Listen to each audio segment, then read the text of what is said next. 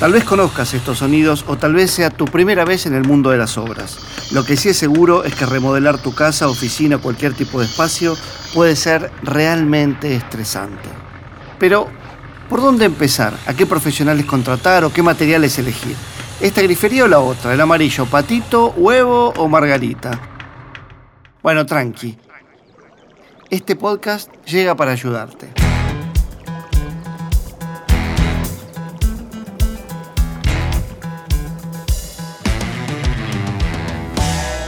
Bienvenidos y bienvenidas a Remodela Tour, un podcast original de Familia Bercomat y una audioguía para remodelar tu casa. Soy Pablo Fábregas y durante estos seis episodios te voy a acompañar por todos los ambientes que puedes renovar en tu hogar. El baño, la habitación, el living, la cocina, la fachada y hasta el jardín o balcón. Vamos a charlar con especialistas que nos van a compartir sus clásicos, tendencias y tips. Queremos que cumplas tu proyecto de vida con éxito y puedas vivir tu espacio como vos querés. De ser un sector aislado donde las personas se encerraban a cocinar para que los olores no invadieran la casa, a ser el escenario perfecto de charlas, encuentros y platos hechos de a dos, tres o más. La cocina es hoy en día uno de los ambientes más importantes del hogar, un reflejo de la evolución social y de las nuevas formas de vivir y de convivir. Ya no es un ambiente solamente funcional, Hoy las encontramos abiertas, integradas al living y con un montón de tecnología y materiales nuevos que permiten mantener la limpieza, el orden y sobre todo la estética del espacio. La arquitecta Trinidad Reina nos habla de esta integración.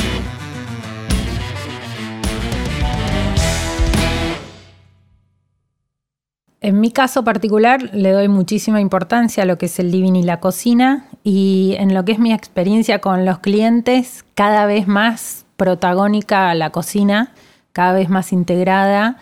Eh, siempre me, me, plantean la imagen de, bueno, no, y una picadita y estar hablando con unos amigos y una copa de vino y poder otro estar en el sillón. Entonces, como muy integrado el sector cocina-living. ¿Y eso cómo se lleva con las tortillas, los bifes, las carnes al horno? Eh, te diría que bastante mal, eh, pero... ¿Es solucionable?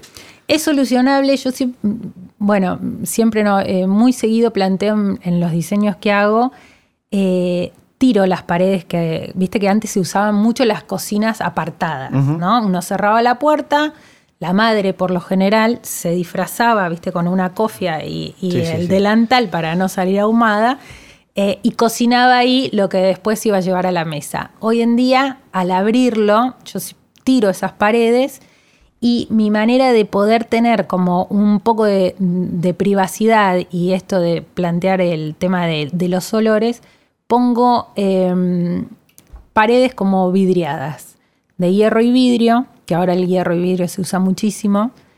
Em, entonces uso carpinterías de hierro y vidrio para aislar lo que es la cocina, pero no lo aislás visualmente. Ah, perdón, pero eso no es corredizo. Es, como, es, es una pared, es un paño fijo de vidrio o algo así. Podés tener paño fijo de vidrio con una puerta o podés tener barra con paños que se puedan apilar de un lado, como casi como te diría como los restaurantes. Perfecto. Para que te hagas la imagen. Bueno, una cosa así. Es un ambiente que este, eh, actualmente en nuestra sociedad este, ha tomado protagonismo, pues ya no es tanto la cocina separada y como las, las casas ahora son más pequeñas, este, bueno, entonces eh, uno pasa mucho tiempo en la cocina y se ha incorporado en muchos casos, no, no siempre, pero al, al ambiente principal.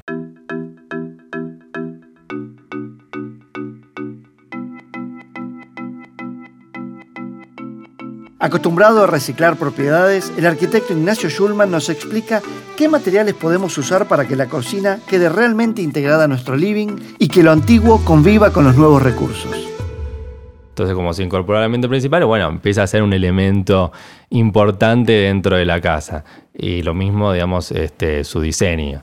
Y bueno, ahí también tenés todo un abanico de opciones este, muy interesantes y de, materiales y bueno, bueno. Eh, afuera del azulejo podemos encontrar algo azulejo venecita qué más podemos hacer este bueno también hay hay todo un abanico de opciones que, que, quieren un poco asemejarse a, los antiguos cerámicos. Este, cerámicos más chiquititos que empieza, que tenían que ver más con los cerámicos de antes, el 10x10, no, no tanto los grandes. También están, por supuesto, piezas grandes de porcelanato, este, que te dan otro tipo de sensaciones. Pero tenés un gran abanico de, opciones. Si querés este, un poco más asemejarte a algo antiguo hasta este, algo más limpio y moderno que contraste con, con todo el resto de la casa. ¿Y piso de la cocina?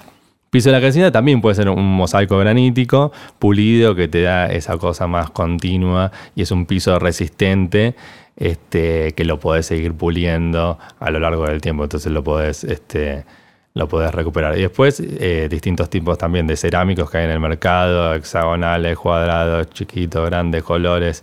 Este es un fetiche mío, no te hago cargo de nada, pero para mí em, hay que poner canillas hermosas. en la cocina es como, te quedaste sin plata, vende el auto, pero ponete una monocomando tiene, que envidia. Tiene que ser algo que, que sobresalga, que llame la atención. El tamaño, el tamaño suele ser importante. Yo siento que es el único objeto de lujo que entra en una cocina. Sí, sí, sí. Este, está bien, sí. Hay, hay como también muchas opciones en el mercado de distintos tamaños. Este, y sí, es un elemento este, importante que, llama la atención y no tiene tanto que ver con la funcionalidad, pues lo, más básico en el monocomando funciona igual que, la canilla grande, pero tiene más que ver con una cuestión de vista y depende también cómo sea el mueble. Si el mueble es todo blanquito, y bueno, quizás este, una canilla este, con presencia este, ayuda. Bien, ¿y mesada favorita? ¿Tu material mesada, sí, son el, silestone, este, ahí es el chivo. Ah, es una hermosura, sí, pero lo eh, queremos, lo queremos. Y sus distintas opciones. Hay todo un abanico también de colores y texturas, etc. A ver, yo cuando arranco a diseñar una cocina siempre tomo tres colores como mm, eh, gama principal. ¿Por qué tres? Porque mm, en diseño el número impar siempre funciona bien. Eh, y, y, al ojo tres colores es como armónico, ¿no? No, te pasaste y no te quedaste corto. Em, Interesante, tomen nota. Sí, serían dos colores centrales, que puede ser, no sé, un blanco, un gris, un blanco, un, no sé, un... Sí, por lo general pongo esos. Eh, un gris azulado se está usando muchísimo. Eh, un blanco, un verde menta. Hice una cocina también verde menta que quedó buenísima. Y siempre le pongo el tercer ítem, eh, algo de madera. Porque la madera engama a, esos dos colores que elegiste y genera calidez siempre. Eh, ya sea cocina negra y blanca, ya sea gris y blanco, eh, o color así como este verde menta y blanco, madera siempre termina de armonizar lo que vayas a elegir. O sea que la mesa no la pintas. Digo, para que haya presencia de madera. No, puede ser un porcelanato en el piso, un porcelanato simil madera, y ah, después muebles blancos y, grises, o, blancos y verde menta, o blancos y el color que quieras, eh, pero o un estante en madera, algunos estantes en madera, como para que armonicen, eh, o el frente de la barra, si haces una barra, una isla, eh, algún enchapado en madera. Eh, pero esas son como mi, punto de partida a la hora de diseñar, es eso. No solo los colores se combinan, los materiales también. Mesada, bacha, grifería, pared. Hay un montón de elementos a tener en cuenta para lograr un espacio armónico, sin humedad y que dure en el tiempo. Bacha, está bueno gastar en una buena bacha, que no se salte, no se, viste, eh, con el tiempo dure. Eso está bueno. Eh, lo mismo la grifería de cocina para no estar renegando el día de mañana, que se te mueve, que tiene un juego, que quedó floja, que está bueno también eh, poner el gasto ahí. Eh, otra cosa interesante para hacer es con la misma mesada que vos venís, poder subir en el revestimiento Sería si tengo mesa de granito, levantar, hacer una alzada de granito también. Hacer una alzada de granito también. Buena palabra usaste, alzada. alzada ¿eh? sí, estoy rodeado de arquitectos. Muy bien. Estoy rodeado, no es mía esa palabra. ¿eh? no, sé, mi cerebro la tiró para adelante. Perfecta.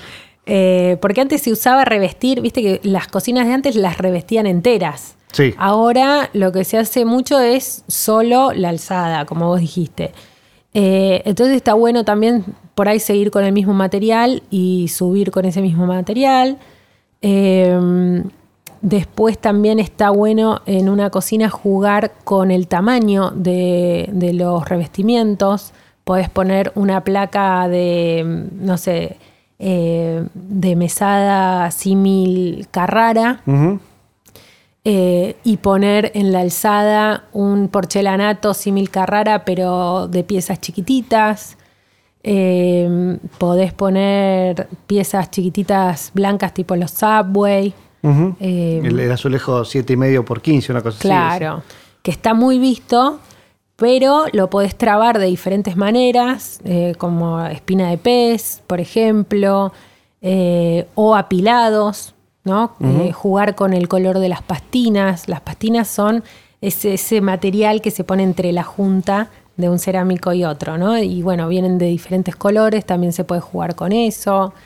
Eh, podés jugar con el color de la alzada y pintar una pared del mismo color de la alzada, Que no sea esa misma pared, por supuesto. Un enfrentado o lateral. una enfrentada o lateral, entonces ya te engama el lugar. Te puedo pasar un tip para los olores en la cocina. Ya. Ya. Podés poner a hervir en una, en una cazuelita, pones la mitad de agua, la mitad de vinagre y lo haces hervir y ese vapor va a quitar los olores de la cocina. Te sirve para el, el olor a frito, el olor a brócoli, el olor a bife, O el olor sí. a hasta cigarrillo.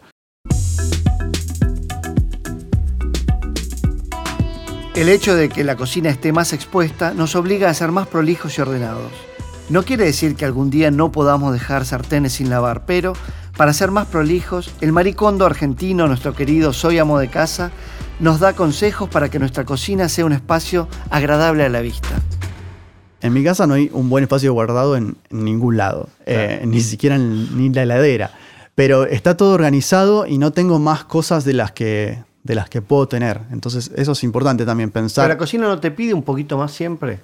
No, si está. Cacerolas, digamos, no Sí. puedes servir todo con una cacerola pero, grande. pero que es interesante, eh, tener cosas que sean versátiles.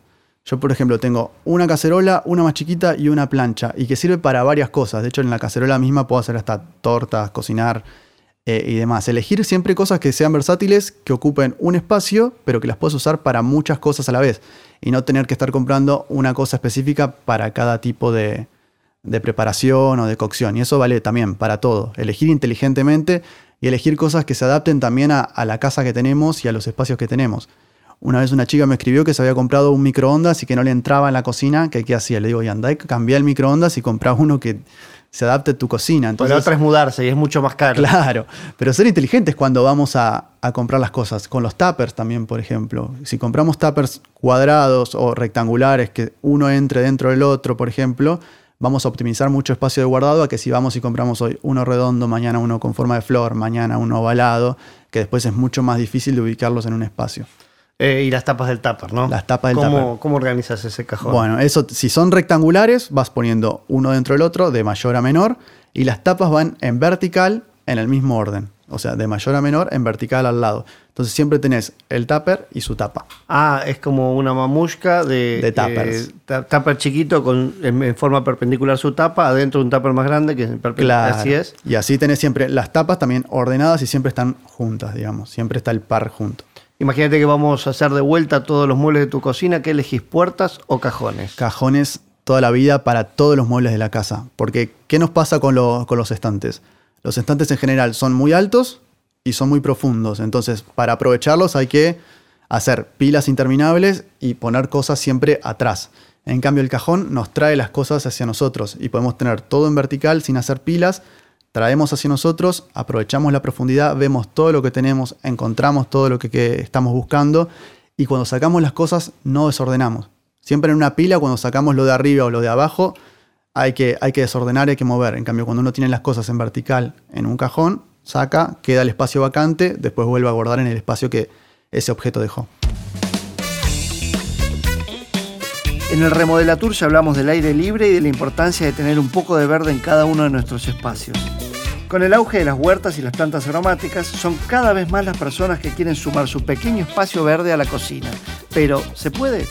Lorena Neri nos lo explica. Puede ser que tengas un buen ventanal y quieras hacer una huerta adentro. Si tenés unas horas de sol, puede andar algunas albahacas. Eh, hay gente que le gusta tener la huerta en la cocina por esto después de cocinar.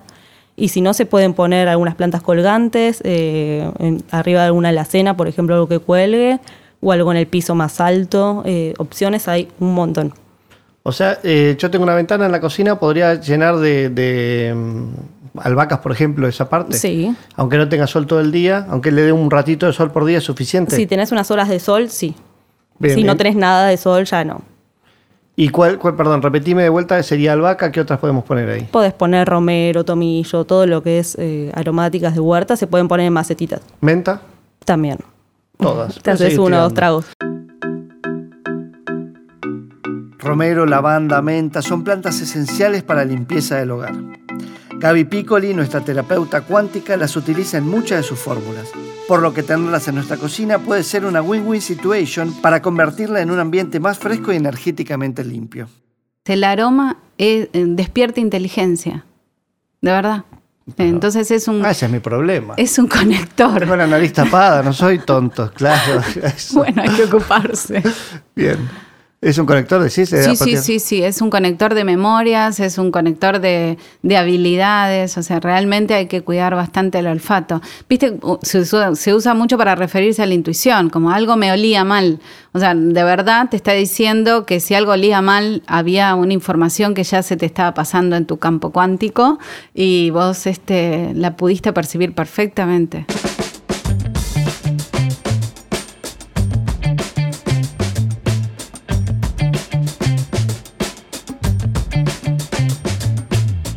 Recuerden que este podcast también lo construimos juntos. Por eso en las redes sociales de Familia Bercomat, arroba Familia Bercomat en Instagram y Familia Bercomat en Facebook, nos estuvieron mandando algunas preguntas.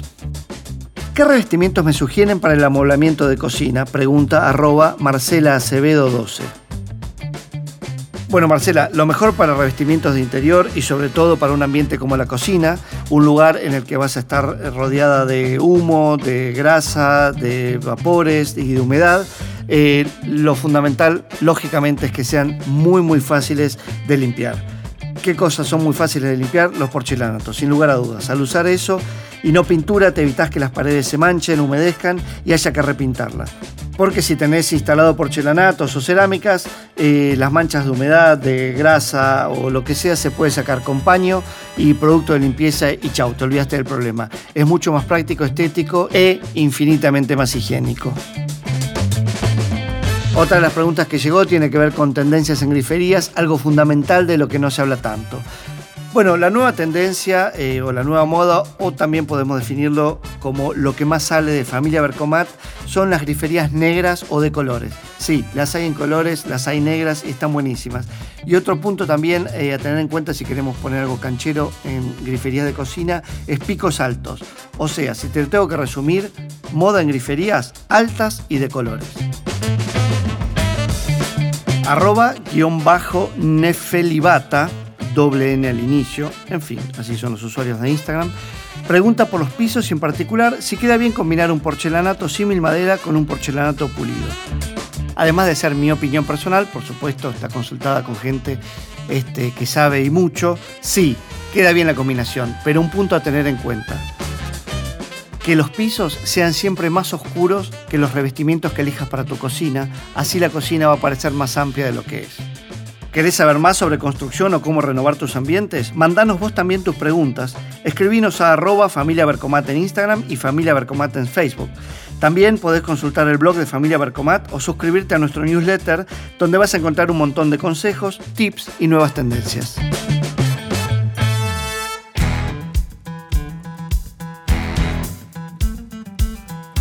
funcionalidad, espacio, limpieza y diseño. Hoy aprendimos cómo combinar todo eso para que la cocina también sea un espacio de disfrute, ya sea para recibir amigos y cocinarles algo rico o para cocinarte vos algo rico en un ambiente armonioso y aprovechado al máximo.